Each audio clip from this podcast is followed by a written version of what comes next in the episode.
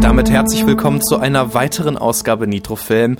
Und alle von euch, die sich jetzt wundern, huch, es ist doch gar nicht Anfang des Monats, das habt ihr sehr, sehr gut erkannt. Wir erklären euch gleich, was es damit auf sich hat. Bis dahin erstmal herzlich willkommen, liebe Zuhörer und Zuhörerinnen da draußen und natürlich auch herzlich willkommen, Marvin, an dich. Wie geht es dir? Verdammt, ich wusste nicht, dass wir das erklären wollen. Also ich bin völlig überfordert. Ich weiß selbst gar nicht, was ich hier mache, aber ich freue mich auf jeden Fall über diese zwei Filme heute zu ja, sprechen. Ja, unser redaktionelles Briefing im Vorhinein war ausführlich, sehr, sehr ausführlich. Höchst ausführlich. Es war so dicker. Ich habe zwei äh, Pressevorführungen, zwei PVs gesehen. Wir müssen unbedingt Material abliefern, weil wir müssen Nachweise haben. Vielen Dank, komm her, Babo. Ja, das hingegen so war jetzt So ist es. Absolut. Das ist der Grund. Nee, tatsächlich hatten wir in der letzten Ausgabe so ein wunderschöne Kurzreview von La Grande Bellezza. Gerne nochmal nachhören in der letzten Ausgabe. Und ich habe zwei neue Filme gesehen. Ich schaue jetzt übrigens auch direkt danach nochmal zwei neue Filme. Also äh, ich habe genug Material auf jeden Fall. Und da dachte ich mir, komm, lass uns doch einfach mal ganz kurz, jetzt wirklich so außerhalb der Reihe kurz über die Filme quatschen. Und dann wisst ihr, ob es sich lohnt, ins Kino zu gehen. Und äh, du, Marvin, hast ähm, auch mit engerem Kalender auf jeden Fall ein bisschen was gelernt. Genau. Ich ähm, fand den Vorschlag auch äh, gerade hervorragend, weil es nach dem Titel her ja auch heute um Moonfall geht. Also das sieht aus wie so ein gekonnter Autounfall. Mhm. Und ähm, der Uncharted-Film, der neue Uncharted-Film, der hat mich sogar ein bisschen neugierig gemacht, weil ich bin ja ein Fan von ähm, von, von der Reihe, von der Original-Videospielreihe und bin sehr gespannt, was du äh, zu erzählen hast. Das ergänzt sich gleich extrem gut, denke ich mal. Da habe ich auch ein, zwei Rückfragen auf jeden Fall an dich. In jedem Sehr Fall gerne. kann man sagen, ich bin hier, also wirklich alles passt zusammen. Ich würde das, das Format vielleicht noch ganz kurz vorweg. Wollen wir es einfach irgendwie so Short Review nennen und dann baue ich mhm. noch so einen schönen Jingle rein und dann, weißt du? Gerne. Dann machen wir das äh, so. Ihr merkt, wir, wir ist alles live hier zusammengetackert. Vielleicht nennen wir es auch äh, der Quickie der großen Filme oder sowas, aber da, mal schauen, da wird mir auch ein guter Jingle zu einfallen, mit Sicherheit. das kriegen wir auch noch hin. Genau, und ich bin tatsächlich gerade direkt aus Hamburg eingedüselt mit, mit dem ICE. Ich hatte noch so einen kurzen äh, Job quasi oben im Norden, aber auch am Filmset und genau, bin jetzt wieder hier und habe zwei Filme mitgenommen und ich würde fast sagen, äh, ich beginne mit Moonfall, wenn das für dich in Ordnung ist. Ich finde auch, äh, Autounfall first. Autounfall first. Äh, warum sage ich das? Ich habe ihn nicht gesehen, ich habe nur den Trailer gesehen und ich muss sagen, ein paar coole Charaktere spielen mit, ohne Frage. Jedoch habe ich doch sehr stark das Gefühl, dass es kein Riesenbudget hat. Also ich habe nichts vorbereitet, das ist ganz ja. spontan. Ja, es ist kein extrem gut gerade. Mach weiter. Genau, also kein, kein Riesenbudget. Ich habe auch das Gefühl, obwohl ihr 140 Millionen, 140 Millionen US-Dollar Hör auf Projekt. zu googeln. Ich wollte gerade sagen, dass das der teuerste Autounfall seit langem ist, aber. okay, okay, oh, das wird immer schlimmer, weil das CGI sah schon in den Trailern irgendwie nicht geil aus. Also auch nicht per se schlecht, aber auch nicht wirklich geil. Äh, mich freut es irgendwie mal wieder Halle Berry zu sehen, aber ich muss sagen, das, was ich im Trailer gesehen habe, wirkte eher cheesy und eher peinlich. Äh, und wer ist der andere Schauspieler? Den kennt man eigentlich auch, oder? Patrick Wilson. War das, das ist das Ding. Also man, man kennt ihn. Meine nächste Frage wäre gewesen: äh, Wie findest du Chris Pratt in dem Film?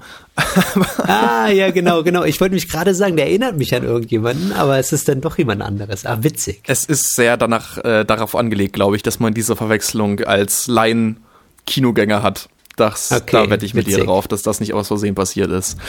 Ja, okay. tatsächlich. Wahrscheinlich haben sie erst die Absage bekommen und dann meinten sie, fuck, jetzt aber ich habe da jemanden, der sieht fast genauso aus. Jetzt müssen wir hinterher, genau. Ja. Deswegen gibt's auch im Trailer so viele Seite, seitliche Shots immer nur, weil da sieht er dem sehr ähnlich. Dass man Aha. einfach das ein bisschen überdecken kann. Das mag sein, ähm, vielleicht war es aber auch einfach von vornherein so geplant, dass man den ganzen Cast einmal so. Das Witzige ist, ich dachte dann, als wirklich Donald Sutherland aufgetaucht ist in diesem Film, ja, es ist äh, der bekannte bekannte Donald Sutherland, den man aus, ich glaube, Tribute von Panem und natürlich auch noch ganz größeren Filmen in der Vergangenheit kennt.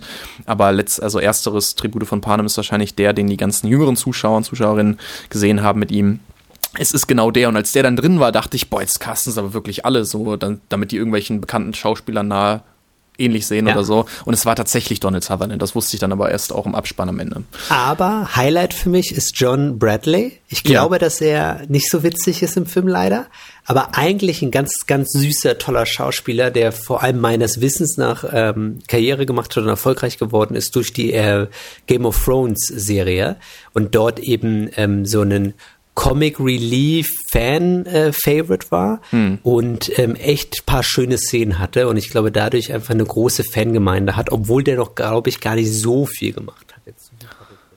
Was tatsächlich eine ganz witzige Sache ist, um einmal zum großen Bogen des Films zu kommen. Ähm, Emmerich hat definitiv schon einige Filme gemacht. Es ist nicht der erste Emmerich-Film. Und es ist tatsächlich nach wie vor, und das ist eigentlich ganz spannend, einer der großen Namen, wenn es darum geht, deutsche Filmemacher in Hollywood zu repräsentieren. Also da gibt es eigentlich nie so viele andere Namen, die wirklich auf der Ebene Blockbuster machen. Also ne, Kino, das äh, nicht im Arthouse läuft, europäisch oder internationalem Arthouse. Genau, und Emmerich hat mal wieder zugeschlagen und hat offenbar auch nach wie vor Geldgeber gefunden, die Lust haben, einen solchen Film mit über 100, in diesem Fall 140 Millionen US-Dollar zu finanzieren. Ganz spannend, wow. was du eben für Assoziationen hattest. Man guckt sich den Trailer an und denkt so, ja, wahrscheinlich nicht ganz so viel Kohle da. Doch, tatsächlich, es ist viel Geld, Geld da gewesen. Und was auch spannend ist für jeden Film-Nerd, der sich das Logo am Anfang anschaut, es sind eben nicht die großen Five, die Big Five Filmverleiher, die hier Geld reingesteckt haben. Das waren bei den alten Filmen dann halt doch mal irgendwie Warner oder sonst wer. Das sind in diesem Fall dann Leonine, auch ein großer Verleiher, der allerdings nicht zu den Big Five gehört und natürlich entsprechend ein bisschen kleiner ist als die ganz großen. Und er musste sich das weiter zusammenschustern, das Geld irgendwie. Die Finanzierung war scheinbar nicht ganz so geradlinig, wie man denkt. Und das mag seine Gründe haben. Worum geht es im Moonfall? Ich glaube, Ronald Emmerich ist nicht dafür bekannt, dass man lange braucht, um seine Drehbücher, die er auch in diesem Fall wieder mitgeschrieben hat, zusammenzufassen. Und ich denke, der Titel ist eigentlich schon ausschlaggebend genug.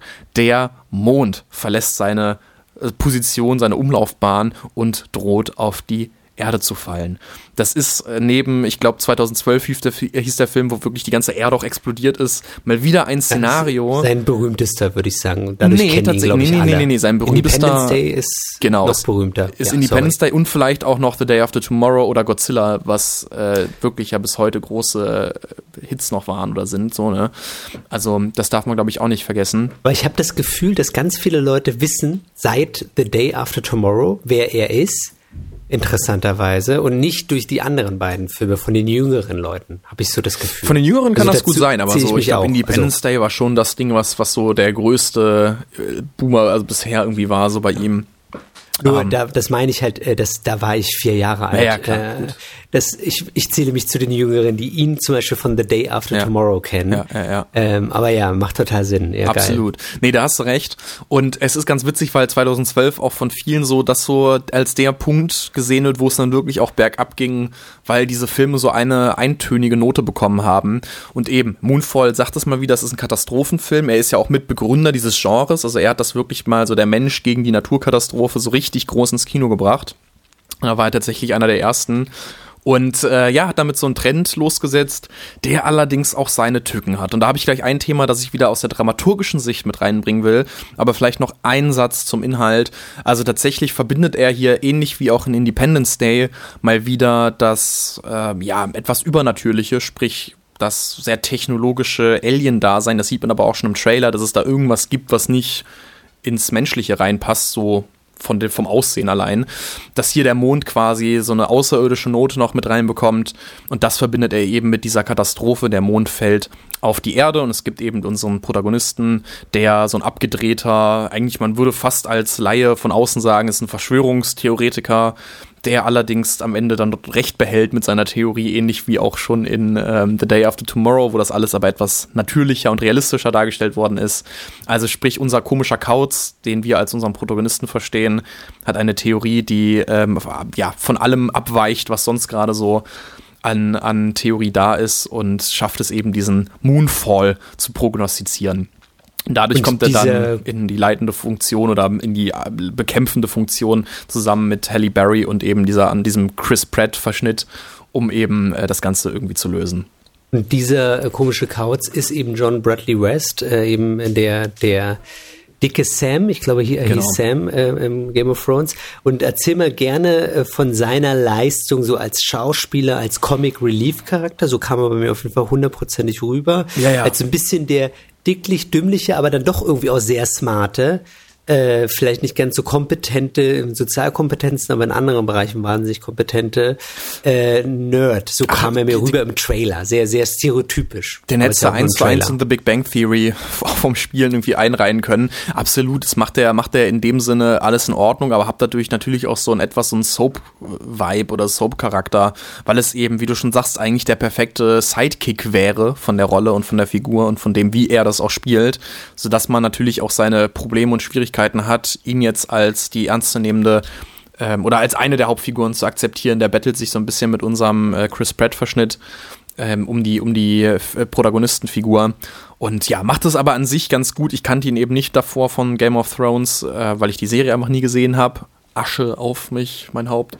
Ähm, aber genau. Bis, also ich sag mal, seit dem Ende, glaube ich, werden die Leute nicht mehr so, was, du hast es nicht gesehen? Also das Ende war ja also, ziemlich, lass es sein. Äh, aber ich sag schon, bis Red Wedding, ohne dass ich irgendwas spoiler, irgendwas ausführe, äh, alle, äh, alle Kenner wissen, wovon ich rede, das muss man eigentlich, das sollte man als Film ähm, sich unbedingt oder Serieninteressierter unbedingt mal anschauen, ja. weil dieser Effekt und dieser Mut, den diese äh, ganzen Staffeln, die ersten vier haben, ist schon einzigartig. Ja, ja, ja. Ähm, genau, tatsächlich muss man aber sagen, es geht in diesem Film nicht um Schauspielerei. Äh, es geht in diesem Film definitiv nicht um Figuren, sondern es geht tatsächlich letztendlich darum, glaube ich, dass man eben eine Menge Spaß haben soll. Es geht darum, möglichst viel Materialschlacht zu sehen, auf eine unterhaltsame Art und Weise. Also es gibt natürlich auch viele One-Liner, viele äh, so, so situationskomische äh, Jokes, wo irgendwie Slapstick was passiert und so weiter.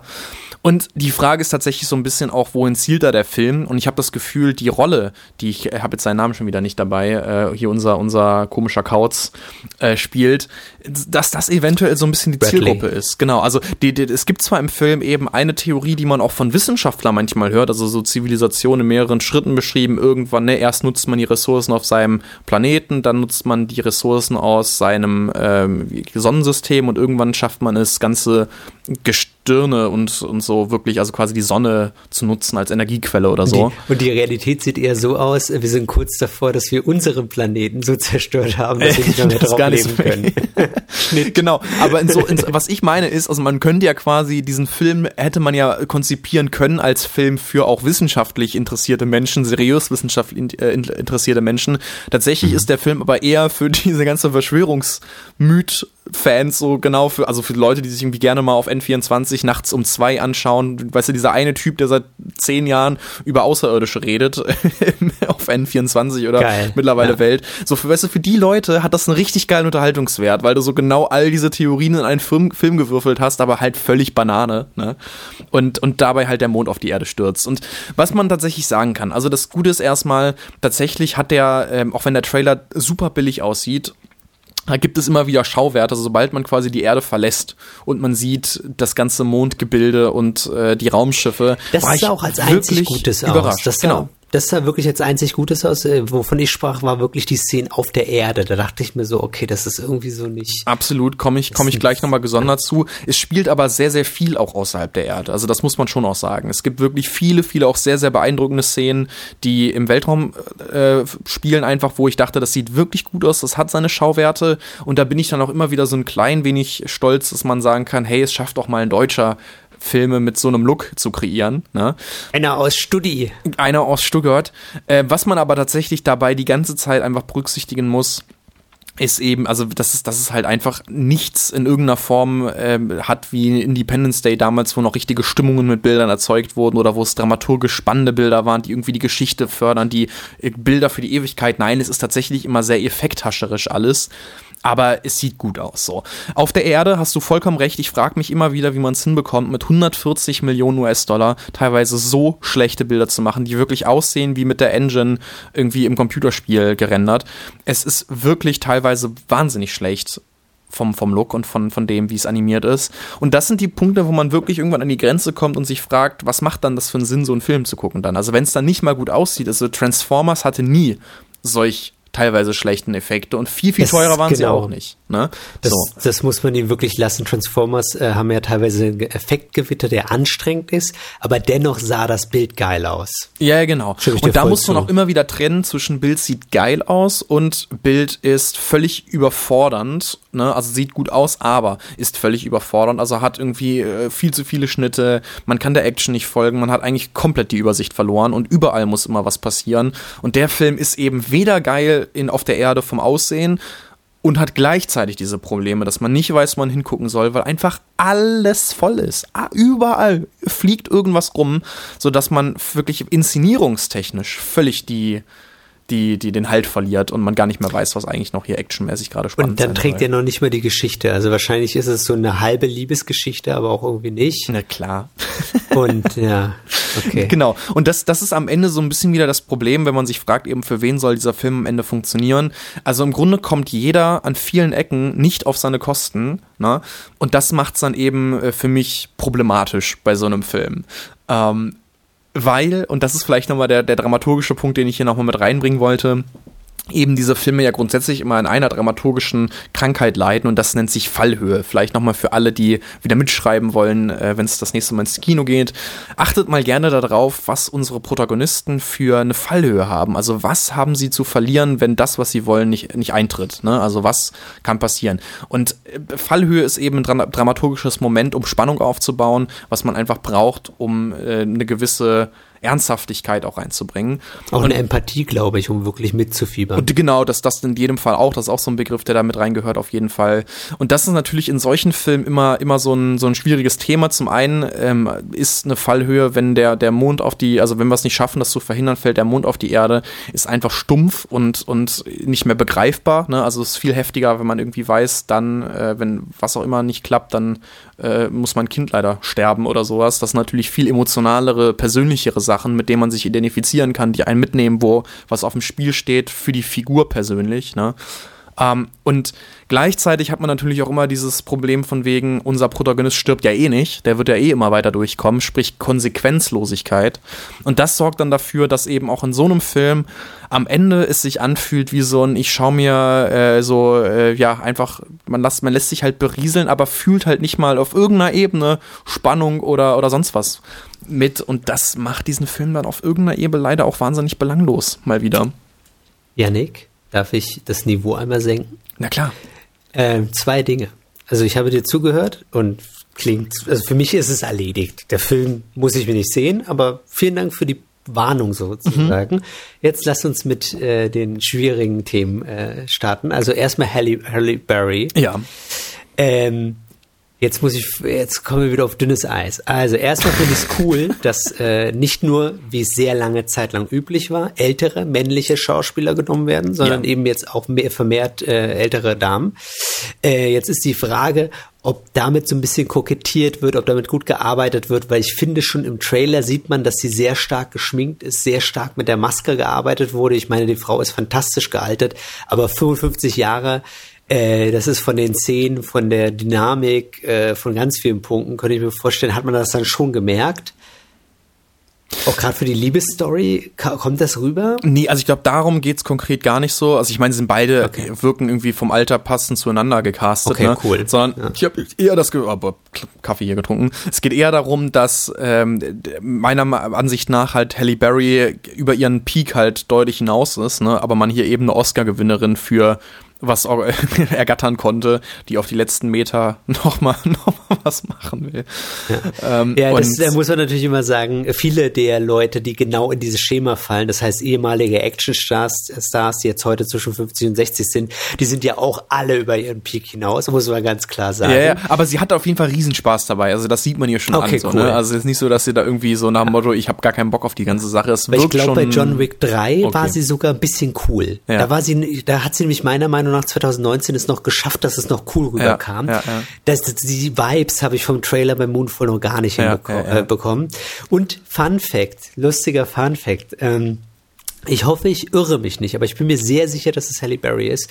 Ähm, wir hatten eine ähm, Studentin bei uns in der Sportuniversität, eine Art Kollegin, würde ich es jetzt mal nennen, wie, wie nennt man das? Kommilitone, ähm, die, glaube ich, die Stuntfrau, wenn ich mich nicht irre, für Halle Berry war, weil die sich auch relativ ähnlich aussahen und sie natürlich super, super sportlich ist, ja. war auch in ganz vielen Werbeplakaten für verschiedene ähm, Fitnesscenter, ähm, super witzig. Also Crazy. die hat die mit der abgehangen und äh, hat halt deren Stunts in so einem Kram gemacht. Ja, ja. Wahrscheinlich da auch wieder, vermute ich mal. Leute. Absolut. Ja.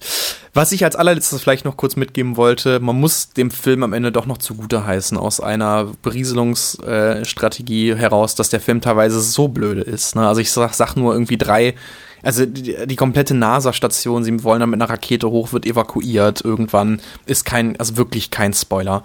Ähm, und, und dann entscheiden sie sich, ach, lass uns doch doch nochmal probieren, doch nochmal abheben. Und am Ende sind aber schon alle Mitarbeitenden weg, sodass am Ende irgendwie nur drei NASA-Typen diese Rakete starten wollen und sie halt das wirklich einfach, also den Laien dann irgendwie ans Steuer von der Rakete setzen und so weiter. Also völlig bescheuerte Sachen irgendwie mit reinschreiben.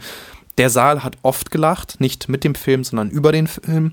Und am Ende gab es auch Applaus. Also die Sachen kann man auf jeden Fall dem Film noch zugute heißen. Das heißt, man hatte in einer Sneak, und damit kommen wir eigentlich schon zur Bewertung, in, einer, in, einem, in einem Zeitraum, wo irgendwie alle irgendwie ein Bier in der Hand hatten, im Kinosaal, wo es teilweise eben auch im Weltraum Schauwerte gab, hatte man eine witzige Zeit, weil man viel über die Dämlichkeit des Films lachen konnte. Alles darüber hinaus ist zu viel verlangt von diesem Film. Ich habe sie übrigens gefunden, die Kollegin. Ich habe beim Tagesspiegel Plus die der heilige Gral jede, äh, jedes Stunt-Performers. Ach, witzig. Diese Berlinerin dubelt im Bond-Film die neue 007. Ach, crazy. Ach, das ist die, die dubelt die neue? Ach, geil. Ja, sag ich doch, die, die hat's geschafft. Ja, die ja, hat's, die ja. hat's wirklich geschafft. Ja, okay. Heftig.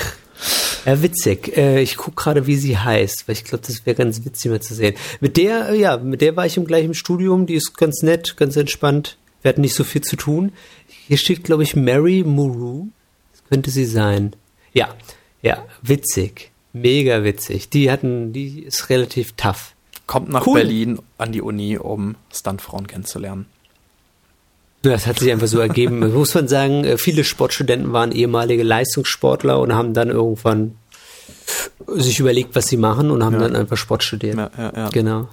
Kommen wir aber zurück zum zweiten Film. So ist es. Äh, hier, ich bin ja nur für die witzigen Fakten und für die schwierigen Themen da. Und bei Uncharted ähm, habe ich tatsächlich aber also wichtige Fakten sogar, die ich von dir brauche. Also ne, ja. vielleicht direkt vorweg, es ist ja eine Spieleverfilmung. Ich habe den Film äh, gesehen. Heute ist äh, wahrscheinlich dann Embargo gefallen. Übermorgen kommt der Film wahrscheinlich dann. Ähm, worum geht's im Spiel? Ich habe das Spiel nie gespielt und ja. habe keine Ahnung. Genau, also Uncharted. Ich gebe ich gebe sicherheitshalber nochmal äh, ein, bevor ich jetzt irgendwelche falschen Fakten in den Mund nehme. Ähm, aber erstmal wichtig zu verstehen ist, es ist eine Spielereihe, die wahnsinnig erfolgreich ist. Ähm, diese äh, Spielereihe ist eben ähm, ein Action-Adventure, also es, es, geht so ein bisschen in die Tradition von dem Tomb Raider, das kennen die meisten. Ähm, ist von Naughty Dog entwickelt, keinem anderen Studio, was eben auch The Last of Us entwickelt mhm. hat. Also ein Studio, was für seine Geschichte, für seine Geschichten erzählen, aber auch für seine wahnsinnig gute Grafik, die benutzt wird, um wahnsinnig coole Settings zu zeigen, ähm, äh, bekannt ist. Ähm, ist einer der Hausentwickler von PlayStation, ist eines der Flaggschiffe der Welt. Also wir reden hier von einem Entwickler, der des Status äh, vergleichbar ist mit äh, Rockstar. Ähm, und Uncharted war die nach dem Tomb Raider wirklich verhaxelt wurde als, als Marke, nicht, nicht die Filmereihe, sondern ich rede von den Videospielen, war sie irgendwann so ein bisschen totgelaufen, bevor mhm. sie den Reboot bekommen hat. Und Uncharted ist in diese Lücke zwischen, es gibt schon lange keinen neuen Indiana Jones mehr, es gibt schon lange keinen Tomb Raider mehr mhm. auf Videospielform. Ähm, und Uncharted hat diese beiden Sachen verbunden. Also der Charakter ist so ein richtig kerniger, cooler, sympathischer Typ, der ganz anders aussieht wie Indiana, äh, wie ähm, der Hauptdarsteller von Indiana Jones. Oh Gott, jetzt ist es mir gerade peinlich. Ähm, helf mir kurz. Ich weiß es auch nicht. Ähm, ah, äh, das ist das ist so unangenehm. Das sind so Sachen, die da. Äh, Harrison Ford. Harrison Ford, genau. Natürlich Harrison Ford. Sorry, das ist. Kannst du doch nicht so kalt ins Wasser schmeißen. aufgenommen. ähm, Die, ähm, aber vom Charakter her, von der Art her, würde ich sagen, haben sie ihn sehr gut getroffen auch wenn er jetzt anders aussieht, aber so vom Kern her. Und die Schreiber, äh, die Schreiber haben es halt wirklich geschafft, ähm, authentische, coole, sympathische ähm, Texte zu schreiben, die für ein Video, selbst für einen Film, muss man sagen, äh, ist das schon ein Level, was viele Filme schon lange nicht mehr erreichen. Viele Actionfilme mhm. haben ja langweilige One-Liner, sind vorhersehbar, aber die haben es irgendwie geschafft, diesen Charme und diese Sympathie noch mhm. mit reinzubringen. Und äh, die Reihe äh, war mit dem ersten Teil auf der PlayStation 3 war eher so eine Versuchsreihe, also so Versuch, ein äh, Ballon.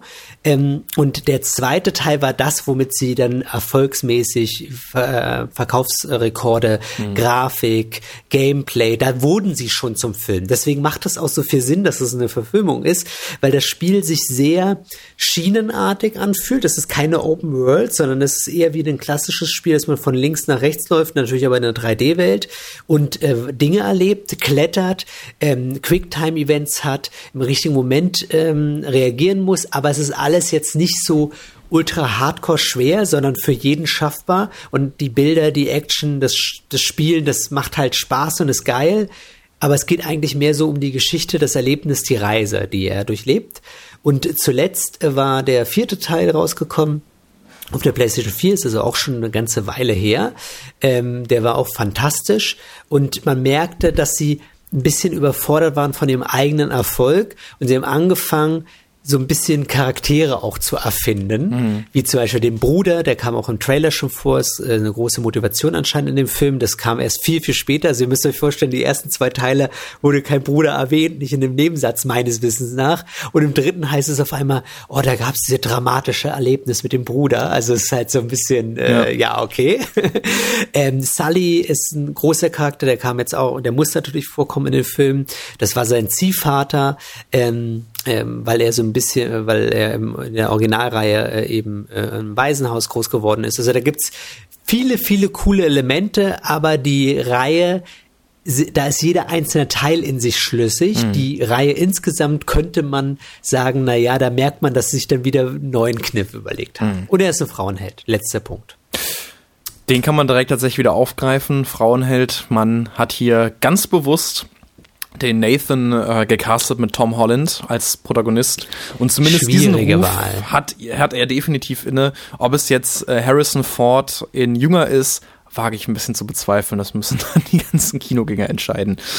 Genau. Ja. Naja, kurz. Und äh, lustiger Fun ja. Fact, ich habe auf Instagram gestern äh, eine Stunde lang mir irgendwelche kurzen Reels angesehen und äh, von so einem Mädchen, die halt einfach witzige Reels macht und die ist anscheinend richtig verliebt in, äh, in ihn. Und ich glaube, er ist auch gerade der neue Megastar. Ich glaube, ja, ja, der letzte Spider-Man. Hat der letzte Spider-Man, ich weiß, ich habe den Reel gesehen. gespielt, ja.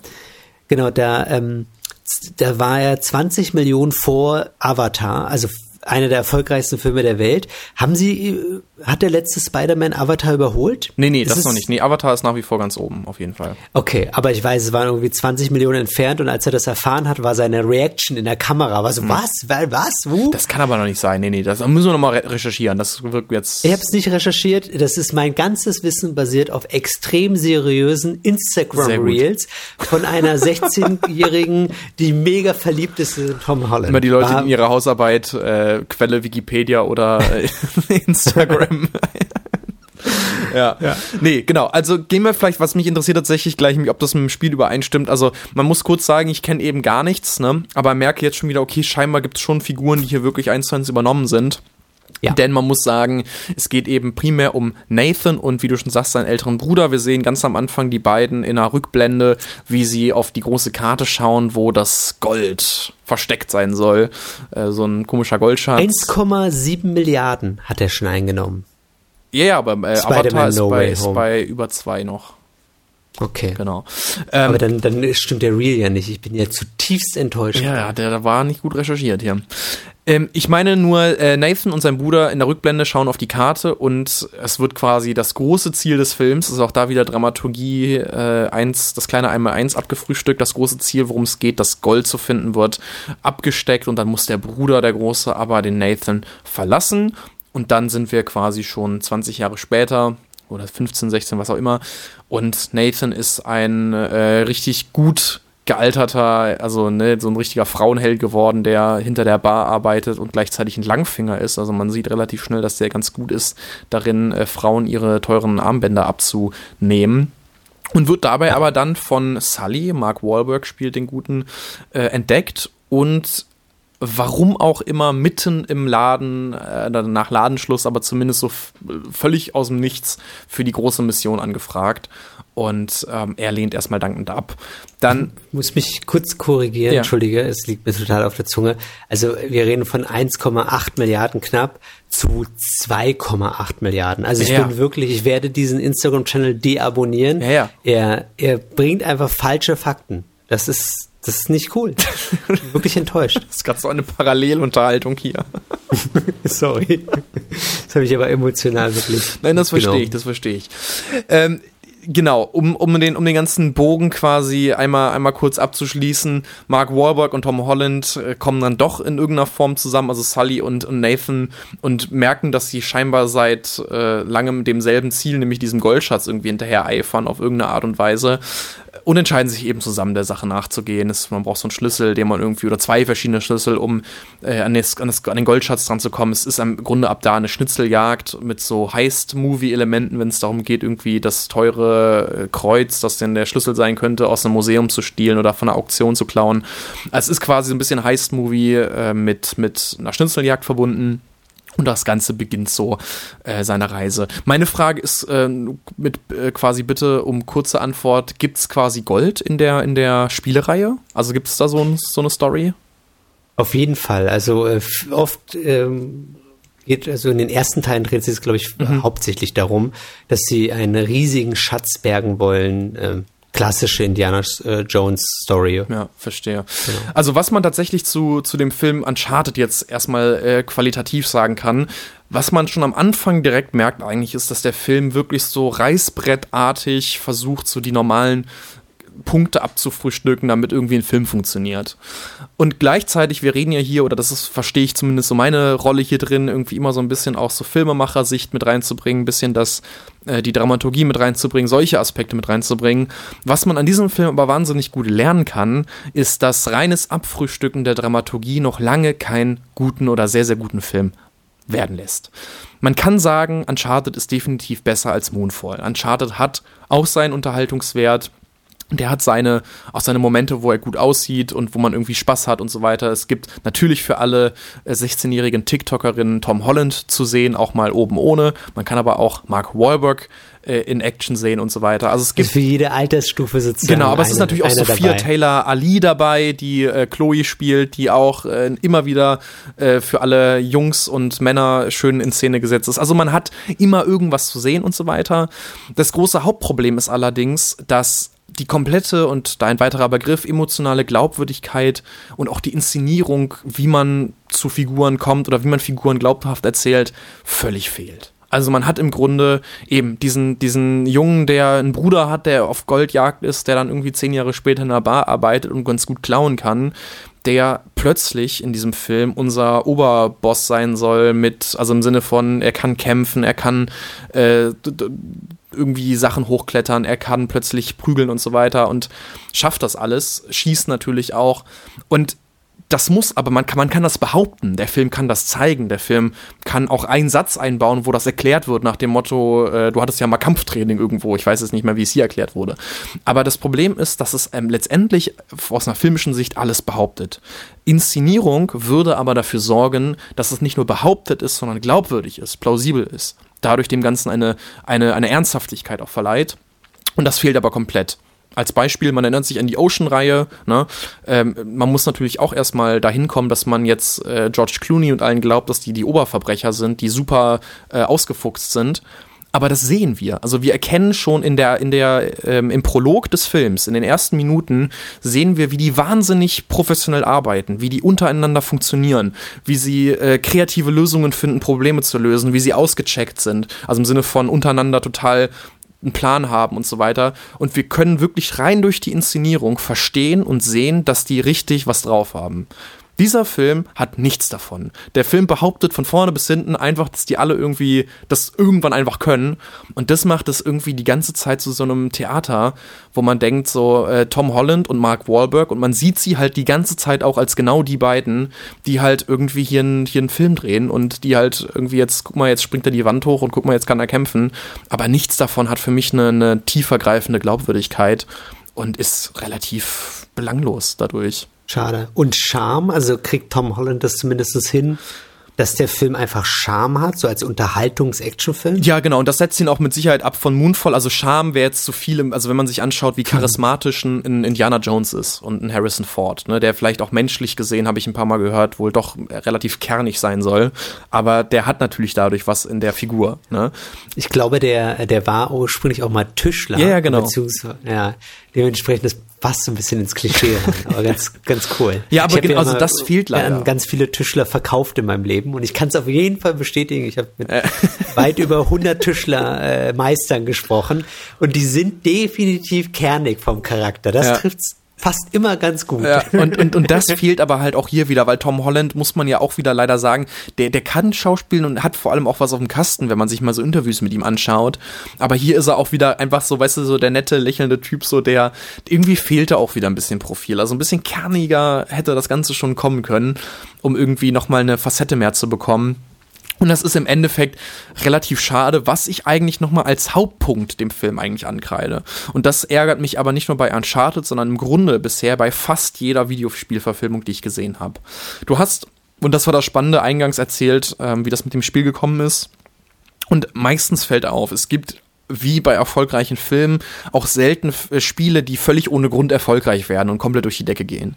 Sondern irgendwie hat jedes Spiel für sich irgendwas Besonderes oder eine IP, irgendwas, worum es geht, was das Spiel besonders macht. Und ich frage mich jedes Mal aufs Neue, wie Filmemacher oder Filmemacherinnen auf die Idee kommen, besondere Spiele, die auf sich aufmerksam gemacht haben, in den absolut belanglosesten 0815-Film reinzudrücken, wo alles nach Reißbrett ist, wo nichts Besonderes ist, wo man nichts wagt, wo man aus Angst, irgendwie Fans zu verschrecken, man alles so runter komprimiert auf das Normalste und Nötigste überhaupt an Filmemacherei, ja, und am Ende aber genau das macht die Fans dadurch enttäuscht, weil man nichts besonders mehr macht und alles einfach nur 0815 ist. Das frage ich mich. Schade, ich habe ich hab ein bisschen gehofft, dass es so ein James Bond-Film wird. Also einer, wo wenigstens die Action und die Unterhaltung so viel Spaß machen und nee. dann am Ende der, äh, der Charakter es trägt. Witziger Fun-Fact hier noch: Es gab, äh, bevor Uncharted, ähm, ich glaube, das hängt auch damit zusammen, dass es überhaupt heute einen Uncharted-Film gibt, gibt es einen Live-Action-Fanfilm mhm. mit Nathan Fillion. Das ist ein Schauspieler, der der so ein bisschen unter Nerds sehr beliebt ist, gerade durch eine Western-Sci-Fi-Serie, die absolut geil und genial ist. Ähm, der Schauspieler ist auf jeden Fall bekannt und berühmt, äh, jetzt vielleicht nicht der, der erfolgreichste Schauspieler aller Zeiten, aber eine echt coole, coole Persönlichkeit. Ich gucke gerade mal, wie die Serie heißt. Auf jeden Fall kann man äh, diese Live-Action-Filme sich mal anschauen. Und er wollte gerne auch den äh, Nathan Drake spielen. Und auch die Fans hm. waren sehr, sehr begeistert von der Idee, weil er trifft so von der äußer, äh, vom äußeren Rahmen, ähm, trifft er den Uncharted-Protagonisten mhm. aus den Videospielen viel, viel eher. Und genau dieses Kernige, was er hat, dieses männliche, ähm, trifft es ganz gut. Er ist, glaube ich, nur leider nicht so, so sexistisch und scheiße, mhm. sich das anhört. Ich glaube, er ist leider nicht hübsch genug vom Gesicht her. Äh, weil, ähm, aber ich hätte ihn da auch lieber mhm. gesehen. Also ich meine, selbst, der, nicht selbst gestört, der, aber der Kingsman-Hauptdarsteller, ne? Selbst ja. der hatte ja ein bisschen mehr irgendwie Ecken und Kanten im Gesicht so, ne? Und genau. hat das genau. schon mal irgendwie ein bisschen spannender gemacht. Und das Haupt, also ich glaube, relativ klar eindeutig sagen zu können, warum es jetzt eben Tom Holland ist. Zum einen ist es Sony, Sony und Spider-Man, ne, sind auch schon zusammen gewesen. Entsprechend ist Tom Holland bei Sony einfach gerade auch in Stein im Brett. Noch dazu der große Upcoming Star, wirklich wahrscheinlich der bekannteste so bei den äh, ganzen jungen äh, Mädels vor allem auch, muss man sagen, ne? Also jemand, der wirklich gerade die Massen ins Kino zieht. Und äh, wenn man da eh schon Geschäftsbeziehungen hat, passt es zusammen. Zuletzt will natürlich auch Tom Holland, der mit Spider-Man jetzt gerade zwischendurch mal das auf die Kippe gesetzt hat, vielleicht aber auch aus verhandlungstechnischen Gründen, will sich natürlich auch, um den Fehler nicht zu machen, wie alle Leute, die irgendwie große Rollen haben, wie Harry Potter oder so, ne, also Daniel Radcliffe und so weiter, er will natürlich auch die Spider-Man, das Spider-Man-Image irgendwann ablegen, ne? damit er nicht sein Leben lang als Spider-Man durchgeht. Insofern gibt es einige Gründe, warum er jetzt hier drinnen ist. Aber am Ende ist es halt mal wieder so, so, ein, so ein gestrickter Film. Also es ist quasi, wie du schon sagst, es ist eben nicht der, der Typ, der eigentlich inhaltlich da reingehören würde, sondern es ist halt der geworden, mit dem man halt PR-mäßig ein sicheres, äh, vermeintlich sicheres Ding hat. Oder eben, ähm, ja, oder es, grundsätzlich passt es in dieses Konzept, dass wir stricken uns einen Film nach allen Regeln der Kunst, 0815, alles nach Reißbrett, Dramaturgie, Schauspiel, Besetzung, alles, ne, um halt einen Film zu machen, der am Ende aber überhaupt nicht mehr durch, durch null Einzigartigkeit äh, überlebt und dadurch jetzt, am Ende auch nicht erfolgreich. Jetzt kommt wieder mein fachliches Real-Wissen, Real-Instagram-Wissen. Oh ja. Äh, es gab einen Zusammenschnitt, wie Tom Holland immer irgendwelchen Wunsch geäußert hat und dann äh, Cut und dann sieht man ihn in der Rolle. Also dass er sozusagen seine, seine ähm, Karriere strategisch plant in seinem Leben. Oh ja. Und äh, irgendwie soll er mal im Interview gesagt haben, dass er ein Mega-Fan ist von der Uncharted-Reihe und dass das gerne mal eigentlich verfilmen würde. Und dann Cut jetzt dazu. Äh, deswegen bin ich überhaupt erst darauf aufmerksam geworden. Verstehe. Ganz, verstehe, verstehe. Weiß nicht, wie weit das gestaged ist. Ich, ich vertraue dem ja nicht mehr. Bis gestern Abend war ich ja noch sehr überzeugt von diesem Reels.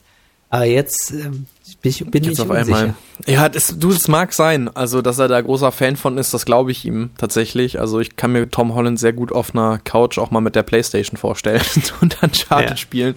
Aber wie gesagt, aus rein filmischer Sicht, ne, also du hast gerade noch vielleicht als allerletztes diesen James Bond-Vergleich nochmal gebracht oder die Hoffnung dahingehend auch da, James Bond ist ja ähm, deswegen spannend, weil er Sachen auch mal anders macht, weil die alten Filme Muster gebrochen haben und weil es eine, eine emotionale Glaubwürdigkeit hat. Also niemand käme ja, es, es, das war ja auch teilweise die Schwäche von einem Pierce Brosnan-Film, ne? Also niemand kam, ja bei einem, bei einem äh, Daniel Craig äh, James Bond zuletzt auf die Idee zu hinterfragen, ob das jetzt wirklich Agenten sind oder so, weil das einfach nicht glaubwürdig inszeniert ist. Sondern das ist ja, wenn man eins der Reihe eben wirklich zugute heißen kann, immer so inszeniert, dass man wirklich genau das auch glaubt, was da passiert. Und hier ist es halt einfach völlig absurd. Also du siehst das Mark Wahlberg und Tom Holland, irgendwie den Barkeeper, der plötzlich irgendwie in einem Keller von einer Kirche sitzt und mit Leuten sich prügelt. So, also das ist halt einfach alles ein bisschen drüber und ja, am Ende, und das ist vielleicht wirklich noch der allerletzte Satz, für wen ist dieser Film gedacht? Man sieht in dem Vorspann, ne, also der junge Nathan mit seinem Bruder, nicht von Tom Holland gespielt, also wirklich jüngere extra Besetzung für diese kurze Passage. Das sind so Brüder im Alter von vielleicht 14 bis 16, lass es 17 sein, ne? Und ich glaube, genau für diese Zielgruppe ist dieser Film eigentlich gedacht. Leute, die ein bisschen, ne, Gefühl, ne, also die bisschen junge Jugendliche, die halt das alles noch nicht so in der Form äh, analysieren werden, ja, und die einfach nur Bock haben, irgendwie ein bisschen Bewegung und Action im besten Fall noch mit ihren Figuren aus dem Computerspiel oder aus dem Playstation-Spiel auf der Leinwand sehen wollen. Genau dafür ist und er. Und apropos, wenn diese jungen äh, Jugendlichen äh, noch mehr von Sophia Ali sehen wollen, auch nochmal eine witzige äh, Recommendation. Haben wir so ein Instagram-Reel, oder? Nee, äh, 2020 äh, gab es die äh, auf Amazon Prime meines Wissens nach, da habe ich sie gesehen, äh, die ähm, Ach, sie, Serie sie, hat, sie wurde da inseriert. Ach so, okay. Sie äh, hat in der Serie eine Person gespielt, die ich ganz witzig fand. Ja. So eine völlig äh, ja, äh, verwöhnte ähm, Mädel und in der Serie geht es darum, kurze Empfehlung, The Wilds, ähm, Mädels äh, haben irgendwie alle Probleme, landen in einem großen Flugzeug, sind anscheinend von äh, aus sehr guten Häusern, also relativ gut betucht und wollen auf so eine Ferieninsel fahren, um mal wieder abzuschalten, zu lernen, mit anderen klarzukommen, was auch immer. Dieses Flugzeug stürzt ab und sie alle versuchen zu überleben auf einer Insel und herauszufinden, was ähm, ja, was, wie sie da runterkommen. Und da spielt sie eine der äh, Darstellerinnen. Mhm. Ist nicht, definitiv nicht die beste Serie, aber äh, hat mich doch gut unterhalten, muss ich sagen. Und wenn man ein Fan von ihr ist, ähm, ja, da hat sie echt eine coole Rolle. Es ist äh, ganz, ganz amüsant. Und ich dachte schon, es geht in so eine OnlyFans-Richtung. Aber nochmal sehr, sehr gut gerettet. Hier noch der Quick-Tipp, also von Marvins Seite. Ähm, genau. Sagst du nochmal den Namen der Serie? Ähm, ja. Uh, The Wilds. The Wilds, okay. Gut, äh, genau. tatsächlich wurde aus unserem aus unserer Short Review jetzt doch nochmal äh, eine 45 Minuten Folge. Das kriegen wir noch kürzer hin beim nächsten Mal. Hoffentlich ja. habt ihr gelernt, geht nicht ins Kino für Moonfall und Uncharted, es sei denn, ihr habt richtig, richtig Bock drauf. Außer ihr seid 16. Genau, und dann. Ihr seid in dieser Phase, wo ihr anfängt, einfach auf Tom Holland zu stehen. Dann geht da einfach rein. Macht's für Disney. Ja, oder wenn man irgendwie so, weiß ich nicht, so, so, weißt du, so mit den Eltern sich so auf, die, die, die guten, guten Eltern wollen einem irgendwie einen guten Film zeigen, so einen alten Schwarz-Weiß-Schinken und man hat keinen Bock drauf, man will jetzt rebellieren, ab in Uncharted. Das ist. Oder Indiana Jones mit dem Vater durchgucken und mit den Eltern und dann direkt in den neuen Uncharted rein und sagen, guck mal, Papa, das ist, das ist unsere Generation. Ja. Gut, ich würde sagen, wir gehen in den Feierabend machen wir. Aber ich finde, es waren schon viele witzige kleine Fun Facts, die ich hier äh, für jemanden, der beide Filme nicht gesehen hat, konnte ich ein bisschen noch mit, mit reinbringen. Wir suchen ja nach weiteren Rubriken. Ich finde, die Instagram Real Facts oder so wäre doch auch ja. eine, eine gute Sache. Definitiv. Sehr gut. Euch, äh, euch da draußen auf jeden Fall noch viel Spaß. Äh, geht, wie gesagt, nicht in die Filme, aber dafür geht in unser Archiv und äh, hört euch alte Folgen an. Auch auf Spotify mittlerweile. Auch auf Spotify, genau. Ähm, und holt euch gute Tipps für bessere Filmabende mit euren Freunden und lasst gerne mal äh, ein Like, ein Abo da, lasst ein Ko Kommi da, wie man es auch mal nennen kann. Vielleicht machen wir auch irgendwann noch Instagram Reels, dann lasst ein Reely da oder wie, die, wie das auch immer heißt. Äh, so, du, wie wenn 40-Jährige versuchen mit jungen Leuten zu reden. Lasst mal ein Reely da. Richtig schlimm. Richtig schlimm. Viel Spaß noch.